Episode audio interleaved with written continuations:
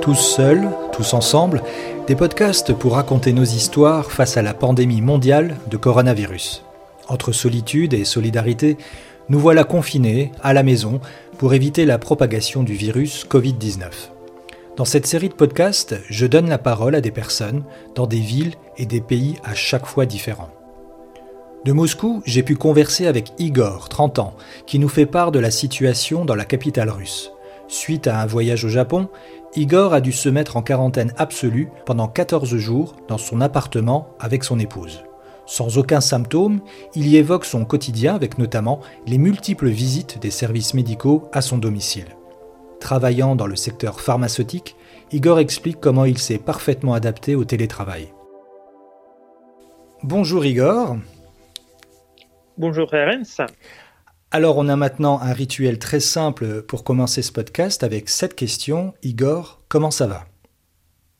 Tout va bien, merci beaucoup, tout va bien. Est-ce qu'il y a des cas positifs de Covid-19 autour de toi ou dans ton entourage?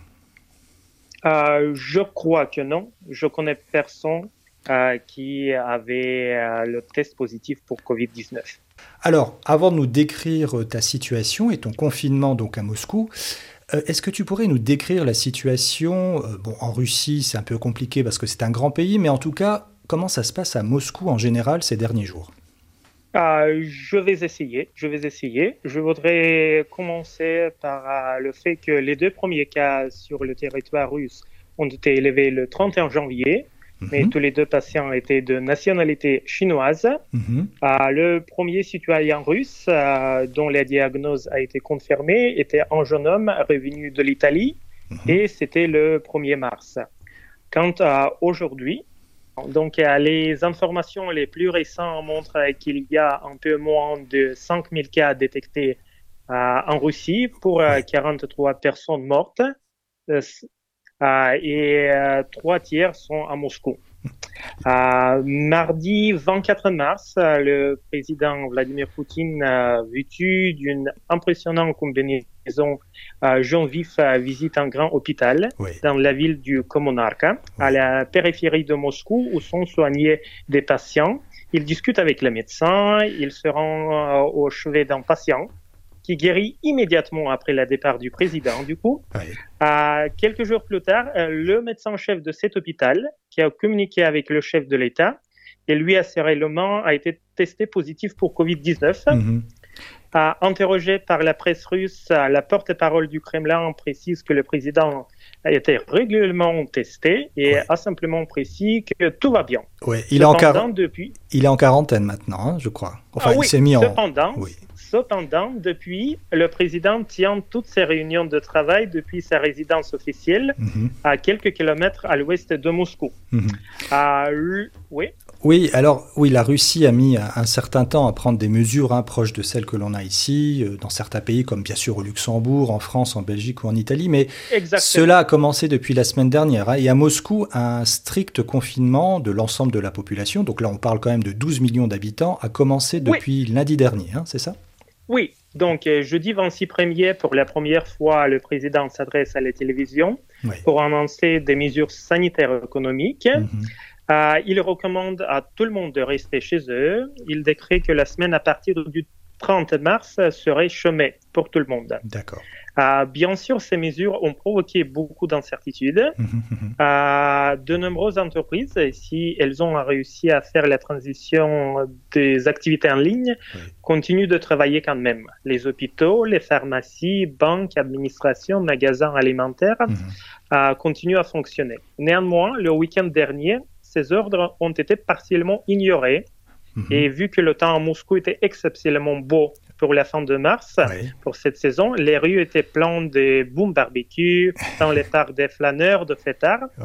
Euh, et on pense, je pense personnellement, qu'après mille des photos publiées sur Instagram, mhm. des moscovites se promenant dans les rues, faisant la queue dans les cafés-restaurants à la mode, tard dans la soirée du dimanche 29 mars, le maire de la capitale, Sergei Sabyanin, a écrit sur les réseaux sociaux qu'il est évident que pas tout le monde ne nous a pas entendus.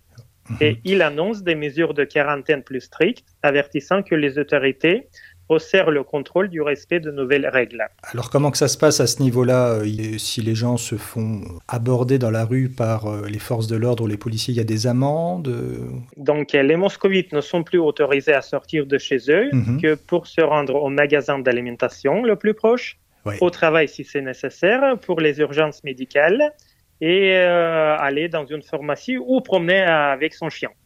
Son chien. Et à partir du 30 mars, donc lundi dernier, la Russie a fermé toutes les frontières avec euh, les autres pays. Euh, moi, j'habite à Moscou. donc pour moi, c'est plus facile de décrire la situation actuelle. Mais je pense que les mesures appliquées se rassemblent plus ou moins dans tout le pays. Et lundi matin 30 mars, nous nous sommes réveillés tous dans une ville que nous n'avons jamais connue. oui, euh, alors, oui, par exemple, je, ne sais pas si tu peux en faire part, mais il faut savoir que le quotidien de Moscou est fait de trafic routier très intense, d'incroyables bouchons, euh, quasiment, quasiment en, en, permanence. Hein. Moi, j'ai déjà vu ça quand j'y étais une fois. Alors, est-ce que ces files interminables de voitures ont disparu depuis le confinement ou pas vraiment? Donc, nous avons une société qui s'appelle Yandex c'est une société technologique leader en Russie et un site web qui porte le même nom. Et euh, ce site web est célèbre pour son système de surveillance du trafic. Euh, pour les grandes villes où les embouteillages euh, sont un problème assez grave, Yandex calcule le niveau moyen de congestion mhm. sur une échelle de 0 à 10. Mhm. et donc, le classement habituel pour Moscou lundi matin varie entre 8-9 d'habitude. Et pouvez-vous imaginer que pour la première fois dans l'histoire, même euh, le 1er janvier, c'est pas le cas. Il a mhm. montré 1 euh, sur 10 et les routes d'une mégapole avec 15 millions d'habitants étaient complètement inoccupées. D'accord. Et, et c'est la même chose avec le métro qui en fait le métro de Moscou est le plus fréquenté d'Europe et l'un des plus fréquentés au monde. Mhm. Euh, il a enregistré 85% de diminution du nombre de voyageurs par rapport à la même date il y a un an. D'accord. Et est-ce que tu sais si peut-être certaines personnes ont évité de prendre le métro pour des raisons qu'on peut comprendre, mais ont préféré prendre leur voiture? Euh, Je pense oui. Je pense oui. Euh, spécialement, c'était le cas la semaine avant l'introduction du ah, quarantaine. Mhm, d'accord. Euh, parce qu'on faisait, on, euh, faisait face à, un nombre augmenté des mhm. embouteillages. Mais depuis, je pense, c'est la même chose c'est la même chose. Alors tu parlais de Yandex, euh, effectivement il y a un lien euh, avec euh, la prochaine question puisque les autorités russes ont, comme la Corée du Sud d'ailleurs, ont décidé d'utiliser les nouvelles technologies comme la mise en place d'un système de traçage numérique pour pouvoir évaluer grâce aux données de ces utilisateurs le respect des mesures de confinement. Alors comment les Russes ou les Moscovites réagissent à cette situation et à ces nouvelles mesures qui sont maintenant assez récentes? Euh, je pense qu'ils sont assez calmes. Mhm. Euh, Yandex a introduit euh, un index de confinement. Mhm. le maximum, c'est 5. 5, c'est quand les rues sont complètement vides. À zéro, c'est quand les rues sont pleines. Et même pour Moscou, euh, pendant la semaine de travail, le niveau euh, euh, moyen était 4, 3,8. Donc, à, mon avis, les moscovites observent et respectent assez bien cette première semaine du confinement. D'accord. Alors, est-ce que tu pourrais nous dire quelques mots sur le système de, santé en Russie? Est-ce qu'il est, tu penses, est-ce qu'il est préparé à ce type de situation sanitaire? Euh, je pense que euh, c'est plutôt de partager mon expérience personnelle euh, pour, décrire, la, pour décrire la situation avec la santé en Russie. Donc, dimanche, je vais me présenter un peu. J'ai 30 ans, je suis né, élevé étudié à Moscou. et j'habite avec ma femme aussi au nord de Moscou. Donc dimanche 22 mars, Tard dans la soirée, ma femme et moi, nous sommes revenus en Russie après notre voyage euh, au Japon. Mhm. Euh, conformément à une ordonnance officielle en vigueur, tous les voyageurs qui reviennent en Russie de l'étranger euh, doivent en informer en appelant au numéro vers Rospotrebnadzor. Mhm. C'est une autorité d'État. il contrôle le respect des règles sanitaires. Ah, ça, c'est que nous avons fait lundi matin. J'ai communiqué nos détails de vol, adresse, numéro de téléphone portable. Mhm. Le lendemain, j'ai reçu un appel de l'hôpital public local. Un médecin et une infirmière sont arrivés peu après. Oui. Ils ont pris des échantillons du nez, de la gorge pour nous tester sur Covid-19. Ça, c'était à, dit, à domicile Pardon ou tu... C'était à domicile? Oui, c'était à domicile. D'accord. Mhm. Exactement. Mhm. Euh, ils ont, comme je comprends, utilisé ce numéro de téléphone que je laissais à Rospatrebnadzor. Mhm. Ils ont euh, appelé, ils sont venus pour prendre ces échantillons. Euh, par ailleurs, ils nous ont émis la prescription officielle attestée que euh, nous devons euh, observer le quarantaine officiel pendant 14 jours. D'accord. Et en cas de moindre symptôme, appeler un médecin et en aucun cas aller à l'hôpital nous-mêmes. Mhm. Euh, en fait, en fait, ce médecin et cette infirmière, euh, ils ne savaient pas pourquoi ils avaient été envoyés pour faire toutes ces actions manipulations avec nous. Et initialement, ils, ils étaient sûrs que nous avons déjà, nous sommes déjà malades et contaminés par Covid-19. Euh, depuis, euh, chaque euh, jour, euh, les gens de l'hôpital nous appellent. Ils D'accord. nous appellent tous les jours pour savoir si tout va bien. D'accord. Mais depuis, Oui. toi ou ton épouse, vous n'avez aucun symptôme? Aucun symptôme. Non, non, non, non, non. Mhm. En général, ces gens de l'hôpital sont extrêmement polis, cordiaux. Deux jours après la première visite, un autre médecin est arrivé pour prendre à nouveau les échantillons. Mhm. Elle a enregistré absolument les mêmes informations. Notre statut professionnel, pays dont nous sommes revenus. Mhm. Et encore une fois, euh, ce médecin et infirmière, je ne sais pas, elle nous a demandé comment nous nous sentions. Euh, et jeudi dernier, donc euh, il y a trois jours, le onzième jour euh, depuis notre arrivée, donc euh, onzième jour de notre quarantaine, nous avons de nouveau reçu la visite des médecins. Tout d'abord, une infirmière appelée seulement à moi pour prendre uniquement des échantillons de moi. Mhm. Euh, et elle, était très surprise que nous nous étions pas malades. Et elle, encore une fois, confirmait qu'elle ne savait pas pourquoi euh, elle a, a été envoyée me voir. 15 minutes plus tard, euh, après qu'elle est partie, ma femme a reçu un autre appel Mhm. d'autres médecins qui lui ont demandé de euh, demander d'ouvrir la porte encore une fois euh, pour euh, prendre encore, encore une fois des échantillons. Mais c'était la première fois euh, qui est important à noter que les médecins étaient accompagnés d'un policier.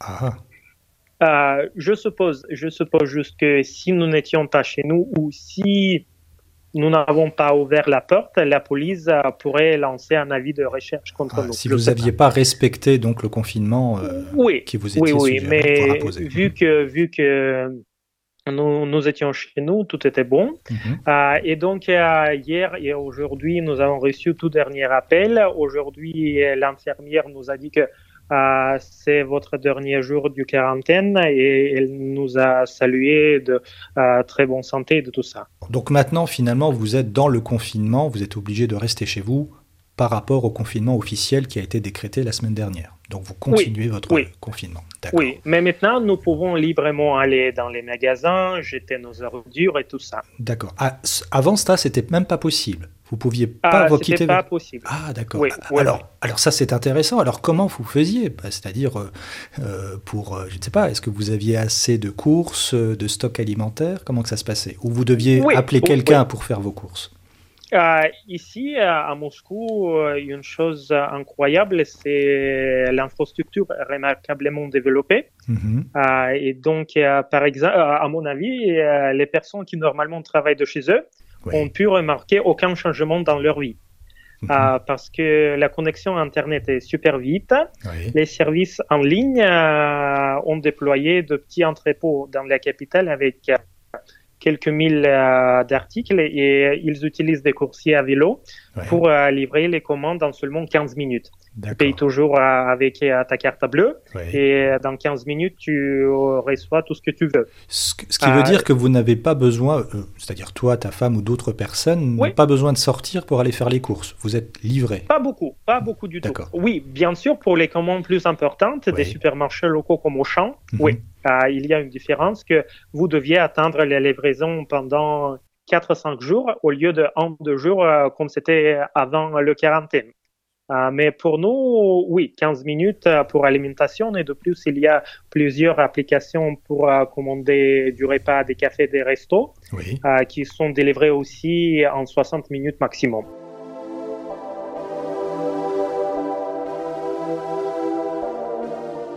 Donc au niveau du confinement, donc tu es confiné avec ton épouse maintenant depuis 15 jours. Alors ça se passe comment? C'est quoi une journée type de confinement pour vous à, Moscou avec ton épouse?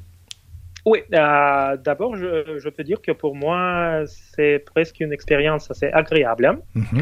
euh, parce que je dors plus. Euh, je n'ai pas besoin de passer du temps à faire la navette entre la maison et le bureau. vu que, en général, la plupart de mes collègues sont en France, je me suis habitué aux vidéoconférences. Euh, et euh, une seule distinction avec ma femme, nous avons décidé de travailler euh, dans des chambres différentes, tout simplement parce que en travaillant, je préfère, je préfère écouter la musique mhm. alors qu'elle a besoin du silence pour être plus productive. On regarde les séries télévisées, on mhm. lit des livres. nous avons une chouette balcon dans notre appartement et quand il fait beau, nous en profitons aussi pouvez prendre un petit peu l'air, donc c'est déjà bien ça. Oui, mm. oui, pour respirer, normalement, c'est ça, mm. c'est ça. Alors Igor, euh, tu m'as dit que tu travaillais dans le secteur pharmaceutique. Alors c'est très intéressant. Est-ce qu'on peut te demander si dans ton domaine d'activité, il y a un lien, ou il pourrait y avoir un lien avec le coronavirus, c'est-à-dire au niveau d'un traitement ou même de l'élaboration d'un vaccin, ou c'est quelque chose de ah. totalement différent? Ah, je sais, je sais que euh, un département lié au vaccin dans mon euh, dans, ma société travaille beaucoup pour la recherche de ce vaccin. mais comme je comprends maintenant, rien n'est officiel. D'accord. Est-ce qu'on peut te demander si c'est une compagnie russe ou? Non, c'est une compagnie initialement américaine, mais qui a des bureaux partout dans le monde entier. Je reviens sur ce que tu as dit. Avant ton confinement, tu revenais d'un voyage au Japon. Est-ce que tu peux nous en parler un petit peu? Comment que ça se ah, passait là-bas? Ah, D'abord, je voudrais dire que pour moi, c'était une expérience aussi très agréable. C'était la première fois? euh, Oui, pour moi, c'était la première fois. Et prenant en compte que la plupart euh, des touristes sont venus cette année au Japon pour euh, la saison de floraison, ou comme on dit en français. Oui, pour la floraison des cerisiers, oui, absolument. Oui, oui, exactement. Nous étions euh, presque à, nous-mêmes. Il n'y avait pas beaucoup de touristes du tout. Euh, les Japonais, les Japonais, bien sûr, euh, ils portaient presque tout le monde les masques, mais chaque jour, il y avait un nombre, il y avait moins de Japonais qui portaient les masques. Donc, ils en profitaient beaucoup. Mhm. le nombre des victimes n'est pas élevé au Japon. Et donc, pour moi, les situations là-bas étaient très calmes, mhm. assez stables. Et euh, pour eux, porter les masques, c'est plus une norme qu'une chose euh, qu'ils devaient faire à cause de Covid. Oui, c'est très culturel. Hein. donc, euh, effectivement, ça a apparemment permis de, on va dire, de contenir la, la, vague de pandémie au Japon et aussi euh, ça a été le cas en Corée du Sud. Le port du masque effectivement a permis de, voilà, de contenir la, vague épidémique et ça commence à être maintenant intégré dans certains pays ici, comme le Luxembourg bien sûr, mais la France et dans d'autres pays. Mhm. Exactement, et exactement. Et de plus, je peux dire que la société japonaise est très organisée. Mhm. Euh, il se rend compte euh, très bien quelles mesures doivent être appliquées. Euh, c'est pourquoi je, je fais ce lien à un nombre assez modéré des personnes malades au Japon. Oui. Et donc, pour finir avec le Japon, les gens n'étaient pas confinés, ils étaient dans la rue, ils allaient au travail, ils empruntaient les transports en commun comme d'habitude. Pas comme d'habitude, comme je comprends, parce que mhm. le système de métro à Tokyo est célèbre de, des grands embouteillages et des congestions. Mhm. pour nous, c'était plus ou moins euh, disponible pour entrer euh, dans le train. Mhm. Euh, de, de, plus, comme je sais, c'était une initiative du gouvernement japonais de permettre aux gens de travailler de chez eux, qui n'est pas une norme du tout au Japon. Mhm. mais c'était 50-50. La plupart des gens, en tout cas, travaillaient des bureaux. D'accord. Et prendre, euh, dans ces conditions, prendre l'avion, enfin reprendre l'avion, aller dans un aéroport, euh, ça a suscité une, quelconque angoisse, une inquiétude, une anxiété particulière? Oh, Pas beaucoup, pas mhm. beaucoup, pas beaucoup, parce que même euh, dans ce formulaire officiel de la Russie, où il y a un nombre de pays avec une situation aggravée, le Japon ne figure pas dans cette liste. Alors, est-ce qu'on peut te demander si toi ou ton épouse, vous êtes de Moscou, originaire de Moscou, ou est-ce que vous avez de la famille ailleurs en Russie? Est-ce que ça, ça peut aussi susciter un certain nombre d'inquiétudes vu la situation? Euh, moi, je suis né et élevé à Moscou. Ma femme euh, est née dans les régions de Moscou, quelques cent kilomètres de la capitale. Mhm. Euh, sa mère habite toujours là. Et si je compare la situation, je peux dire qu'il n'y a pas beaucoup de différence entre, par exemple, Moscou et les régions de Moscou. Alors, cette crise sanitaire révèle beaucoup des fragilités, des faiblesses de nos sociétés. Alors, il y aura sans doute un avant et un après dans certains domaines. Alors, selon toi, quelle est la première chose qui va changer, alors en Russie ou ailleurs, hein, ou que tu souhaiterais voir changer après cette pandémie? Pour moi, l'approche au travail euh, c'est quelque chose qui mhm. va sans doute euh, être changé. Parce, que maintenant déjà, on voit que le travail de chez eux, le télétravail peut être vraiment efficace, mhm. peut avoir un impact positif sur la santé des gens, spécialement si les gens doivent passer plusieurs heures chaque jour en navette. Oui. Et de plus, ça, ça peut aussi euh, avoir un impact positif euh, sur les dépenses de la société, par exemple. Ils mhm. doivent payer beaucoup d'argent à l'électricité, à l'eau euh, dans les bureaux, tout ça, tout ça. Et si on peut éviter la dépense de ces argents, pourquoi pas mhm. Est-ce que tu es amené à voyager beaucoup pour ton travail? Oui, oui, régulièrement, Je, je vais au bureau de Paris pour voir mes collègues. D'accord. Est-ce que ça, ça pourrait avoir des, conséquences dans les mois prochains? C'est-à-dire. Euh, ah, apparemment, je ne sais pas. Je ne mhm. sais pas. C'est un petit peu tôt pour le savoir, mais selon toi mhm. Euh, Selon moi, non. Selon moi, non, parce que en tout cas, la communication euh, réelle avec le collègue, c'est toujours très important. Très bien.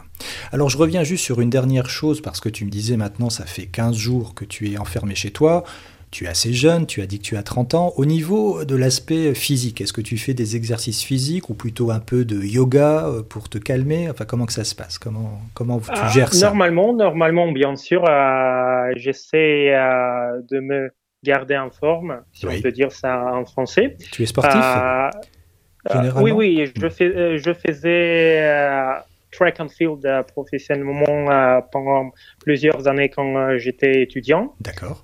et ici, je fais des exercices à la maison, mais bien sûr, une fois ça finit, je vais essayer de reprendre toutes mes activités. D'accord. Et à la maison, pour des activités sportives, tu as quelques conseils ah, il y a plusieurs apps. Je suis sûr que partout dans le monde entier, on peut télécharger une app ou regarder des vidéos sur YouTube. Tu, en, as certaines à conseiller, peut-être?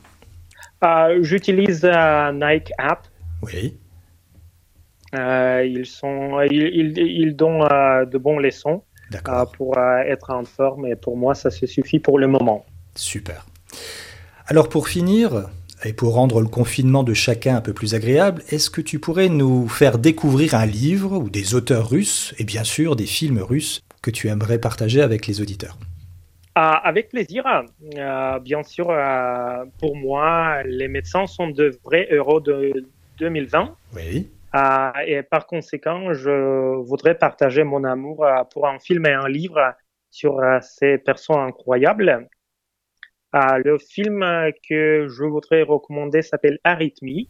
Oui. Euh, il est réalisé par le célèbre euh, réalisateur Boris Khlebnikov. Mhm. Et le film montre que les médecins sont aussi des personnes. Et mhm. parfois, pour eux, garder l'amour et la joie de la famille peut être aussi difficile que garder la vie des patients. Très bien. Ça semble intéressant. Et, ah, et, en ce qui concerne le livre, je vais recommander un livre qui s'appelle, je n'ai pas trouvé le nom en français, mais en anglais c'est A Young Doctor's Notebook mhm. euh, par euh, Mikhail Bulgakov. ah, un grand écrivain russe de la première moitié du XXe siècle. Mhm.